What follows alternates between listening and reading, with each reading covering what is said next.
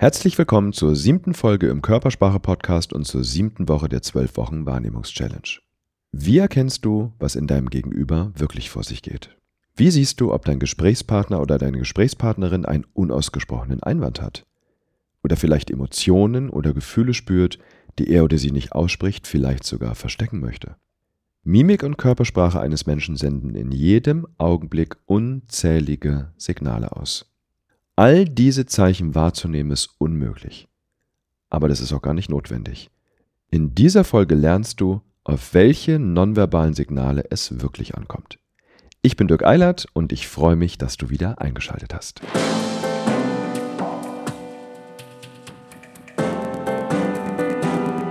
Sehen, was Menschen nicht sagen.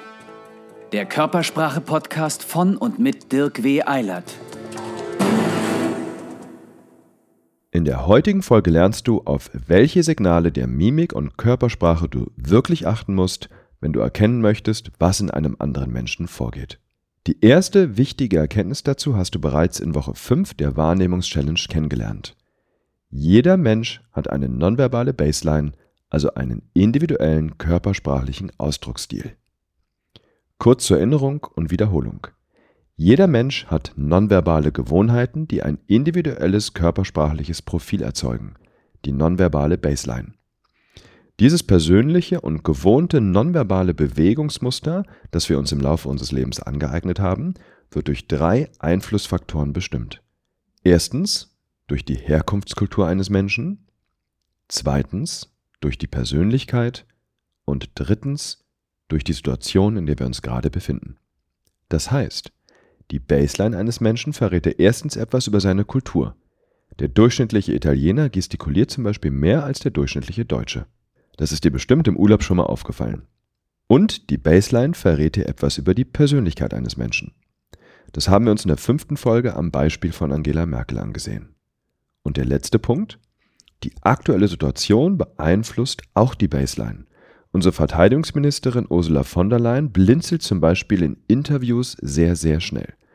Ich habe das mal gestoppt und ausgezählt, bis zu 120 Mal pro Minute. Das ist wirklich eine wahnsinnige Geschwindigkeit.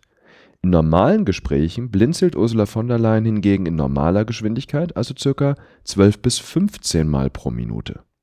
Stellt sich jetzt natürlich die Frage, was bedeutet das? Hier gilt der Grundsatz, es sind die Abweichungen von der Baseline, die die Emotionen eines Menschen enthüllen. Schauen wir uns das am Beispiel Ursula von der Leyen an. Die erste Erkenntnis ist, dass sie in Interviews schneller blinzelt als gewöhnlich. Da schnelles Blinzeln ein Hinweis auf Stress ist, ist das ein Zeichen dafür, dass sie sehr wahrscheinlich in Interviews grundsätzlich gestresst und angespannt ist. Zweitens, und das ist jetzt sehr wichtig, das schnelle Blinzeln kann hier nicht als Zeichen dafür gewertet werden, dass sie in Bezug auf ein Thema, über das sie gerade im Interview spricht, gestresst ist. Denn sie blinzelt in Interviews ja generell schnell. Das ist ihre Interview-Baseline. Wir bräuchten hier also zusätzliche Stresssignale, um auf ihre Emotionen in Bezug auf das Interviewthema zu schließen. Zum Beispiel Beruhigungsgesten. Aber Achtung, auch hier gilt das gleiche Prinzip. Wie bei allen körpersprachlichen Signalen, ohne Baseline sind wir blind. Wenn sich jemand zum Beispiel im Gesicht kratzt, kann es ja theoretisch auch mal jucken. Wenn du aber beobachtest, dass die Beruhigungsgesten im Vergleich zum Normalverhalten zunehmen, ist das ein Hinweis, dass die Person Stress fühlt.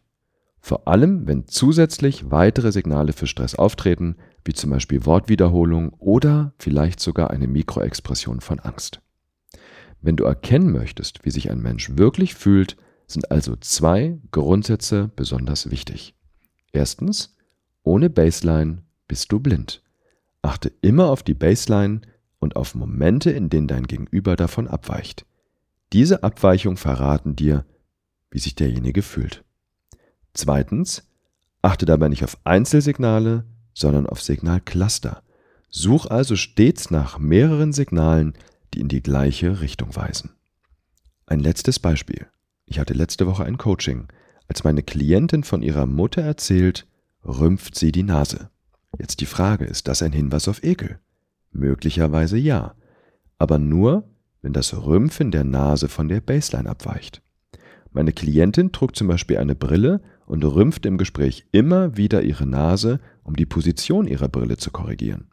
Das Naserümpfen ist also Teil ihres Normalverhaltens und hier deswegen nicht als Zeichen für Ekel zu werden. So weit, so gut. Jetzt kommt die Herausforderung. Es gibt Phänomene, die uns davon abhalten, Abweichungen von der Baseline zu bemerken.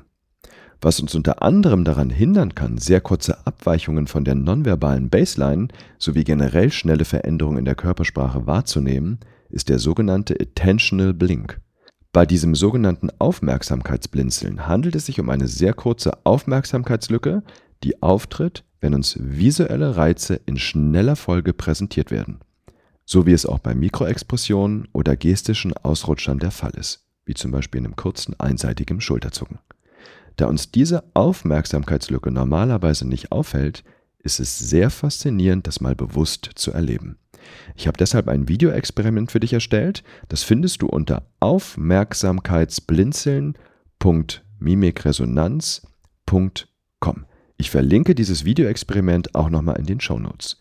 In diesem Experiment siehst du eine schnelle Abfolge von Buchstaben. Jeder Buchstabe wird dabei für nur 100 Millisekunden eingeblendet. Deine Aufgabe ist es zu erkennen, welche beiden Buchstaben nach dem M erscheinen. Ich bin gespannt, ob du es schaffst. Wenn du magst, halte den Podcast jetzt kurz an und mach schnell das Experiment. Aufmerksamkeitsblinzeln.mimikresonanz.com Und hast du es geschafft, beide Buchstaben nach dem M zu erkennen? Die meisten sehen nur den ersten Buchstaben, was ein völlig natürliches Phänomen ist. Denn jedes Mal, wenn unser Gehirn auf etwas Neues fokussiert, in unserem Videoexperiment auf den ersten Buchstaben nach dem M, oder wenn wir etwas Überraschendes sehen, entsteht für ungefähr eine halbe Sekunde eine Aufmerksamkeitslücke, der Attentional Blink. Wenn das in einem Gespräch passiert, kann es sein, dass dir wichtige nonverbale Signale entgehen. Studien haben gezeigt, dass Achtsamkeitsmeditation wie das Beobachten des Atems, das haben wir uns in Folge 1 der Wahrnehmungschallenge angesehen, den Intentional Blink reduzieren. Achtsamkeit ist der Schlüssel dazu, das Aufmerksamkeitsblinzeln zu verringern. Deine Achtsamkeit kannst du trainieren, indem du deinen Atem beobachtest oder auch indem du Körpersprache achtsam beobachtest. Genauso wie du es hier in der 12 Wochen Wahrnehmungschallenge jeden Tag machst. Neben dem Aufmerksamkeitsblinzeln gibt es noch andere Phänomene, die uns auch davon abhalten zu bemerken, wenn jemand von seiner Baseline abweicht. Die Veränderungsblindheit und die Unaufmerksamkeitsblindheit. Was das genau bedeutet, schauen wir uns in der nächsten Folge an. Fazit. Wenn du sehen möchtest, was in deinem Gegenüber wirklich vorgeht, trainiere dein Gehirn und deine Wahrnehmung darauf, Veränderungen in der Mimik und Körpersprache zu erkennen. Und genau das ist das Ziel in der Übung, die wir uns in dieser Woche anschauen. Ziel dieser Übung ist es also, Abweichungen von der Baseline zu bemerken. Und so führst du die Übung durch. Wie schon in Woche 5 trainierst du in den nächsten sieben Tagen jeden Tag 10 Minuten lang deine Wahrnehmung für einen anderen nonverbalen Beobachtungskanal. Das heißt, du bekommst auch in dieser Woche jeden Tag eine neue Aufgabe. Begib dich für diese Übung an einen Ort, wo du auf möglichst viele Menschen triffst oder schalte eine Talkshow im Fernsehen ein. Nutz an jedem Tag die erste Minute der Übung dafür, dir die nonverbale Baseline der Person anzuschauen, die du beobachtest. Das war Thema und Übung in Woche 5. Nach dieser Minute richtest du deine Aufmerksamkeit dann auf die Abweichungen von der Baseline. Du wirst schnell merken, dass du durch die Übung in dieser Woche immer achtsamer für Momente wirst, in denen das nonverbale Verhalten deines Gegenübers von seiner Baseline abweicht. Was wir hier jetzt erstmal machen, ist deine Wahrnehmung dafür zu trainieren und zu öffnen, Veränderungen in der Körpersprache wahrzunehmen. Was die Signale, also diese Abweichung dann im Einzelnen bedeuten, wie zum Beispiel Stichwort Rümpfen der Nase, Zunahme an Beruhigungsgesten, Blinzelrate und so weiter, schauen wir uns hier im Körpersprache-Podcast dann nach und nach nach der 12 Wochen Wahrnehmungs-Challenge an. So, dann lass uns jetzt mit der Übung starten. Tag 1 Mimik. In der ersten Minute achte erstmal darauf, wie die mimische Baseline der Person, die du beobachtest, aussieht. Barack Obama zum Beispiel neigt dazu, die Augenbrauen-Innenseiten immer wieder hochzuziehen, wenn er was betont. Und dann geht es darum, dass du darauf achtest, wann die Person von dieser mimischen Baseline abweicht. Achte darauf, welche kurzen oder feinen mimischen Bewegungen sich in der Mimik zeigen, in welchen Momenten die Mimik vielleicht auch ungewohnt starr wirkt und auch wann sie bewegter wird. Und achte hier auch auf die Blinzelrate. Wann blinzelt die Person schneller oder vielleicht auch langsamer? Tag 2. Gestik. Auch hier achtest du in der ersten Minute erstmal darauf, wie die Person normalerweise gestikuliert. Und dann geht es los, dass du auf die Abweichungen achtest. In welchen Momenten gestikuliert die Person mehr oder weniger? Wann nehmen die Gesten mehr oder weniger Raum ein? Ändern sich vielleicht von kantigen zu runden Bewegungen oder andersrum? Wann nehmen Selbstberührungen ab oder zu? Tag 3 Fuß- und Beinverhalten. Auch hier achte in der ersten Minute wieder darauf, wie das normale Fuß- und Beinverhalten aussieht. Und dann geht es um die Abweichungen. Wann nimmt die Bewegung der Beine oder Füße zu oder ab? Beginnt die Person vielleicht mit den Füßen zu wippen? Oder ändert die Beinposition von offen zu geschlossen oder umgekehrt? Tag 4. Die Körperhaltung. Heute achtest du nur auf die Körperhaltung. Auch hier achte in der ersten Minute erstmal auf die normale Körperhaltung der Person und dann auf die Abweichung. In welchen Momenten schließt oder öffnet dein Gegenüber zum Beispiel die Körperhaltung? Wann lehnt die Person sich vor? Wann zurück? Wann nimmt die Körperspannung zu, also die Muskelspannung zu oder ab? Wann wechselt die Person die Körperposition, richtet sich zum Beispiel auf oder fällt in der Körperhaltung ein? Tag 5 Psychophysiologie. Heute stehen die vegetativen Signale im Mittelpunkt. Auch hier achte in der ersten Minute wieder darauf, wie die Baseline der Psychophysiologie ist. Also zum Beispiel die Atmung.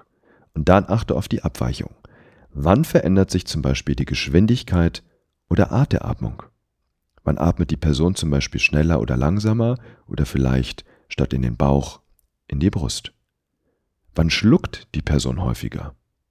In welchen Momenten ändert sich die Durchblutung und die Farbe der Haut? Wird derjenige also zum Beispiel rot oder blass? In welchen Momenten fängt dein Gegenüber an zu schwitzen? Tag 6. Die Stimme. Heute spitzt du die Ohren und achtest auf den Stimmklang der Personen um dich herum. Auch hier achte in der ersten Minute deiner Übung wieder darauf, wie sich die normale Stimme anhört, wie die Baseline der Stimme ist. Und dann achte darauf, in welchen Momenten spricht die Person schneller oder lauter als gewöhnlich. Wann spricht derjenige vielleicht langsamer oder leiser? Wann wird die Stimme höher oder tiefer? Wann nehmen die Füllwörter, Ams und so weiter zu oder ab? Und wann nehmen Wortwiederholungen oder Stottern zu oder ab? Tag 7. Interpersonelles Bewegungsverhalten. Auch hier wieder das gleiche.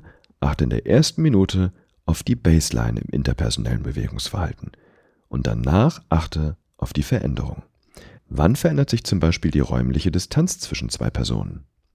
Wann nehmen Blickkontakt oder Berührungen zu oder ab? Wie verändert jemand die Begrüßung bei verschiedenen Personen? Ich wünsche dir viel Spaß in der siebten Woche der Wahrnehmung-Challenge. Wenn dir der Körpersprache-Podcast gefällt, freue ich mich sehr, wenn du ihn kurz bei iTunes bewertest und mit deinen Freunden teilst. Die nächste Folge im Körpersprache-Podcast kommt schon am Freitag, denn da spreche ich mit Yvonne Schönau. Yvonne beschäftigt sich auch mit dem Thema emotionale Intelligenz und speziell mit dem Thema emotionale Schutzprogramme. Mit ihr werde ich darüber reden, wie du diese emotionalen Automatismen bei dir erkennen kannst und auch auflösen kannst. Ich wünsche dir eine wahrnehmungsstarke und erfolgreiche Woche und wir hören uns am Freitag.